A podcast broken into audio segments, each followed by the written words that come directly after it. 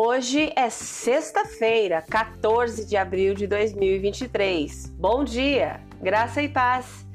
O versículo do dia está em João, capítulo 15 e versículo 4, e diz assim: Permaneçam em mim e eu permanecerei em vocês.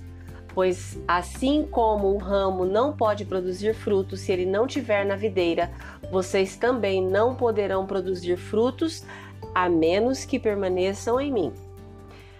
O tema de hoje, a fonte de tudo. Olha ao redor.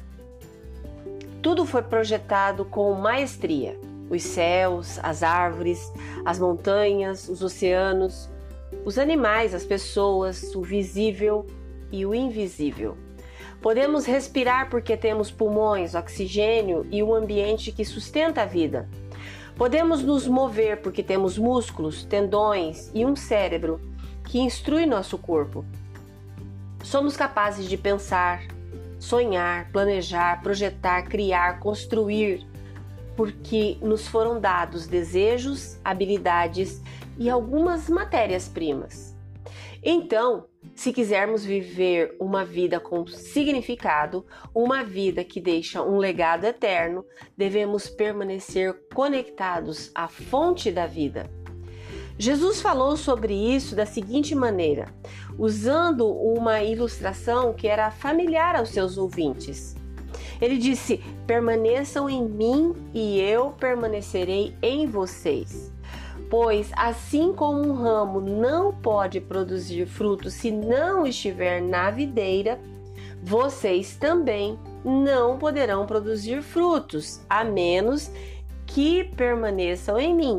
Sim, eu sou a videira, vocês são os ramos.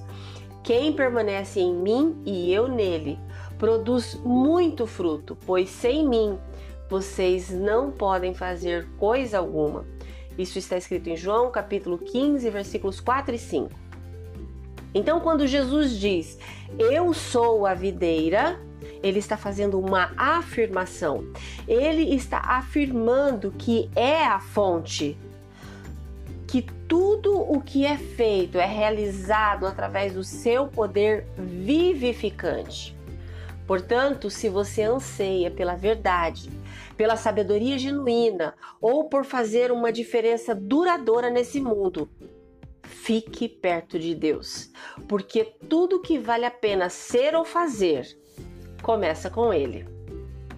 Se você puder, por favor, feche seus olhos, respire fundo e com fé Ore comigo agora.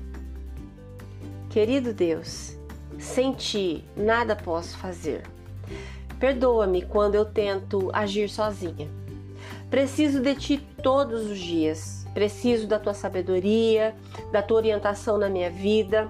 Fortalece os meus hábitos espirituais, ajuda-me a permanecer em ti e a perdoar qualquer fruto mal que eu possa dar.